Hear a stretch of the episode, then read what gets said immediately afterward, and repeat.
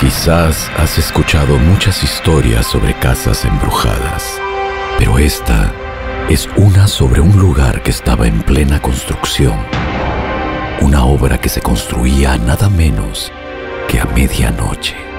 Lo que vamos a escuchar a continuación sucedió hace dos años en un programa de radio en vivo, donde se contaba esta historia y donde nadie esperó que sucediera lo que terminó sucediendo.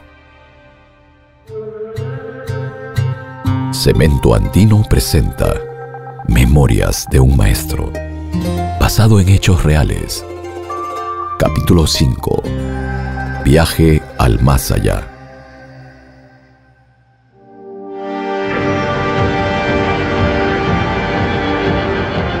Ingenieros, maestros de obra, albañiles, constructores en general que han tenido alucinantes experiencias con lo desconocido, visitas del más allá, asedios por presencias de otro mundo. Hoy en Viaje al Más Allá, encuentros terroríficos en el mundo de la construcción.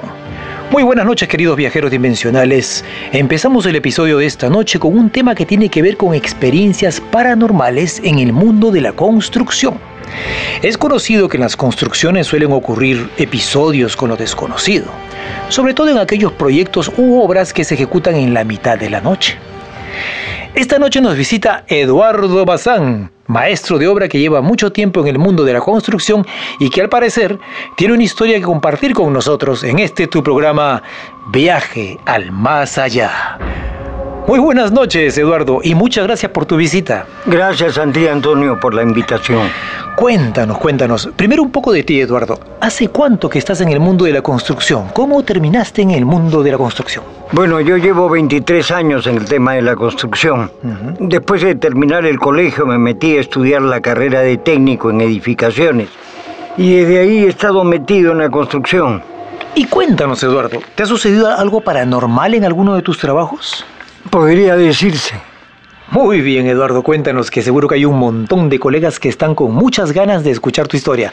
Luego abriremos las líneas telefónicas, amables oyentes, para que nuestros oyentes relacionados con la construcción también nos llamen a contarnos sus experiencias. Bueno, esto que les voy a contar sucedió hace unos tres años en la ciudad de Huancayo. A mí me contrataron para supervisar el acondicionamiento de un ambiente de exhibición de una tienda por departamento. De esas que venden de todo para la casa y la construcción. Eh, ya veo, ya veo. Eh, Eduardo, me dice Carlitos en el control que tenemos una llamada, ¿no es cierto? A ver, es Johnny, Johnny de Cusco. Hola Johnny, ¿qué tal? Te saluda el doctor Antonio. Un placer escucharte. Hola doctor, el placer es mío. Yo siempre escucho su programa. Un saludo para su invitado. Muy bien, Johnny. Cuéntanos, ¿tú también estás metido en el mundo de la construcción? Así es, doctor, pero recién estoy empezando. Tengo 22 años recién. Eh, no te preocupes por eso. Te felicito, Johnny. Es una carrera sacrificada, pero con muchas satisfacciones, ya verás. Sí, me gusta mucho. Y justo este fin de semana voy a hacer un trabajo de concreto pulido también. Mucho cuidado con el espesor, ¿ah? Eh, ¿A qué te refieres con eso del espesor, Eduardo? El espesor recomendable para el concreto pulido es de 5 centímetros y para colocarse se debe poner unos tacos de concreto para controlar el nivel del piso. Ajá. Otra recomendación es vaciar áreas de 4 a 5 metros cuadrados para evitar el agrietamiento del concreto. Y luego de más o menos dos horas de terminado el vaciado se procede al curado. Es decir, a echar agua en todo el área del vaciado. Sí, sí, sí, he visto ese procedimiento. Miren, tenemos un invitado de lujo por lo visto, ¿eh? Se nota que sabe bastante su invitado. Así es, Johnny. Pero cuéntanos, Johnny, aunque lleves poco tiempo en la construcción, ¿te ha pasado algo en algún trabajo vinculado con lo paranormal?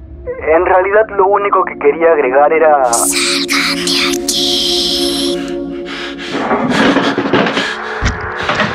Señor Eduardo. Sí.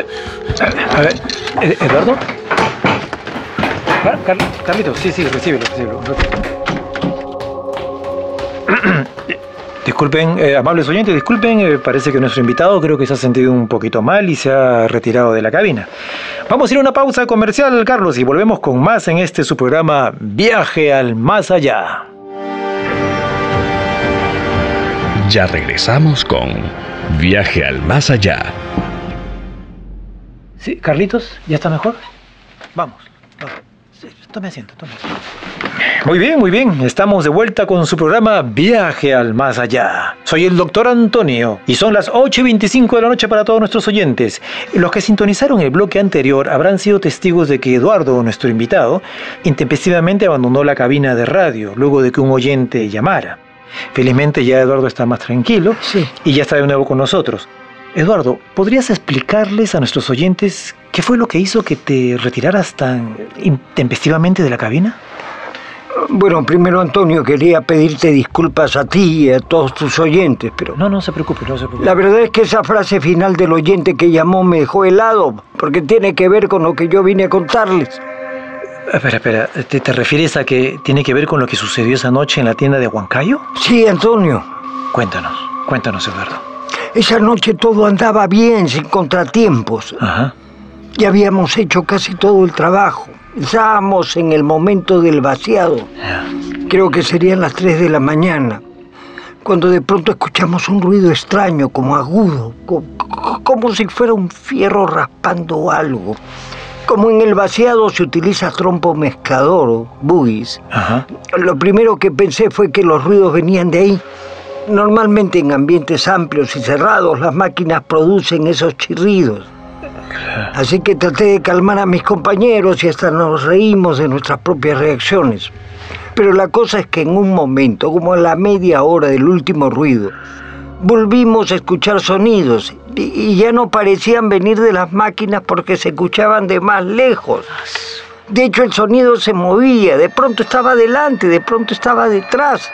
Ya veo, entiendo. Pero dime, ¿y qué hicieron ustedes? ¿Se quedaron ahí? ¿Se fueron? ¿Qué hicieron? Nos quedamos, ¿no? No, no podíamos dejar el piso sin terminar el vaciado y teníamos que hacerlo bien. Nos faltaba fraguar el concreto y si no lo pulíamos bien, si, si lo hacíamos a la apurada, podíamos ocasionar lo que en construcción llamamos el quemado del concreto. Y la obra termina con pésimo acabado. Yo, no podía irme así nomás. Sí, pues, eh, y dime una cosa, porque cualquier otro se hubiera ido simplemente a mudar con esos ruidos. Lo pensé cuando pasó lo del carrito. ¿Cómo es eso de lo del carrito? Estábamos terminando el vaciado y de pronto veo que uno de mis compañeros se queda inmóvil mirando el horizonte. Ya. Te, te tiene una cara de pánico que no te imaginas. En- entonces todos volteamos a ver lo que él estaba mirando. Y fue cuando vimos el carrito, uno de esos carritos de la tienda, los que sirven para que los clientes pongan sus cosas. Atravesaba un pasillo, moviéndose como si alguien lo estuviera empujando. Pero obviamente no había nadie. El carrito se perdió en cuanto entró uno de los pasillos de góndolas. ¿Y tú qué hiciste? Mi reacción fue muy loca. Corrí hasta el pasillo a ver el carrito y cuando llegué no había nada, Antonio. Nada. Le di la vuelta a los pasillos y seguía sin haber nada. ¿Escucharon? oye? Todos los carritos estaban estacionados en su lugar junto a las cajas registradoras. Bueno, eh, me imagino que para ese entonces ya dejaron el trabajo se- y se fueron. Dos de mis compañeros se fueron. Había uno que estaba demasiado angustiado. Ah, Pidieron permiso a los hombres de seguridad y los dejaron salir. Eh, Porque en esas tiendas por seguridad las cierran y hay que pedir permiso. Sí. Así que si hubiéramos querido salir corriendo no hubiéramos podido. ¿Y entonces con quién te quedaste? Me quedé con los dos colegas que eran de Huancayo. Ellos fueron los que me contaron que en Huancayo solían suceder cosas así, paranormales, ¿no? Sí, sí, sí, sí, pues acá hemos tenido infinidad de llamadas, ¿no es cierto, Carlos? De nuestros hermanos de Huancayo con historias realmente impresionantes, ¿ah? Bueno, la cosa es que nos quedamos los tres a terminar el trabajo. Como te digo, ya no faltaba tanto. Pero como éramos menos, todo se hizo más largo. Claro. Y durante ese periodo no volvió a pasar nada. Pero cuando ya habíamos terminado y estábamos alistando nuestras cosas para irnos, le escuchamos. Eh, ¿Escucharon a, quién? A la niña. ¿La niña, Eduardo? ¿Qué, niña? ¿Qué, qué niña? Era la voz de una niña. Primero eran risas, después eran pasos. Parecía como si estuviera jugando a las escondidas. Y de pronto de los parlantes de la tienda se escuchó clarito. Salgan de aquí. Salgan de aquí. Ahí fue que agarramos nuestras cosas y nos fuimos corriendo hacia la puerta de salida. Pero cuando llegamos no estaban los hombres de seguridad. Eh, eh, eh, Empezamos a gritar. Déjenos salir, auxilio. Pero nadie nos escuchaba. Los celulares no prendían. O en realidad sí prendían, pero estaban como desconfigurados. Eh, se, abrían las pantallas, se cerraban. La verdad, Antonio, nunca en mi vida he sentido tanto miedo. Y la voz de la niña se escuchaba cada vez más fuerte. Salgan de aquí, salgan de aquí. Esa fue la misma frase que dijo el oyente anterior, ¿no es cierto, Carlos? La misma, Antonio, y con la misma voz. Por eso mi reacción. Entiendo, sí, qué cosa más extraña. Mira, en tantos años de programa, amables oyentes, nunca nos había pasado algo así, ¿ah? De repente, pero de repente Eduardo era alguien que conocías y te quiso hacer una broma. Pero qué broma. Nunca he escuchado la voz de esa persona que llamó. A- además, ¿cómo explicas que de pronto hablara como una niña? Bueno, sí. Además, era la misma voz, Antonio, la misma. Sí, sí, sí, eso sí es verdad y es muy raro, pero bueno, Eduardo, y cuéntanos, ¿y al final lograron salir? ¿Qué, qué más pasó? Al final, felizmente, sí logramos salir. Nuestros gritos fueron tales que los de seguridad que se habían ido a rondar en la esquina nos sacaron. ¿Y, y ellos qué les dijeron cuando ustedes le contaron esto de la niña? Uno de los guardianes nos dijo que ya se sabía que en esa tienda habitaba una niña. Al parecer una niña había muerto años atrás dentro de la tienda. Fue una muerte súbita. Nos dijeron que por un aneurisma. Desde entonces dicen que su alma rondaba. Qué historia que nos has contado, Eduardo, realmente. Mira, era un alma en pena de esa pobre niña que ojalá que haya podido ya ah, haber cruzado el umbral. Pero, Eduardo, al final le entregaron bien la obra, todo salió bien. Al final entregamos todo perfecto porque en ningún momento dejamos de hacer las cosas como se debía. Si uno está en el mundo de la construcción tiene que ser responsable, incluso en momentos de pánico como el que estábamos viviendo. Así es, así es. Yo te agradezco mucho, Eduardo, por tu experiencia, por tu visita. Y ahora nos vamos a una tanda comercial. Carlitos, vamos a una cortina musical y regresamos. Carlitos, cortina musical. ¿Qué está pasando, Antonio? Ahorita, ahorita abro. ¿Cómo que ahorita abro? A ver. No puede Por ser. favor, cálmese. ¡Carlos! Por favor. Jala más fuerte. Ya no es gracioso, Carlos, ya déjate de Por favor, que ¡Carlos, me abra abre! la puerta. No puede ser. ¡Abra! ¡Carlos! ¿Quién es ¡Carlos! ese Carlos? Yo no he visto a nadie aquí. ¡Abre la puerta! Antonio, yo no quiero estar aquí, por Carlos, favor. Carlos. ¡Abran! ¡Salgan de aquí! No.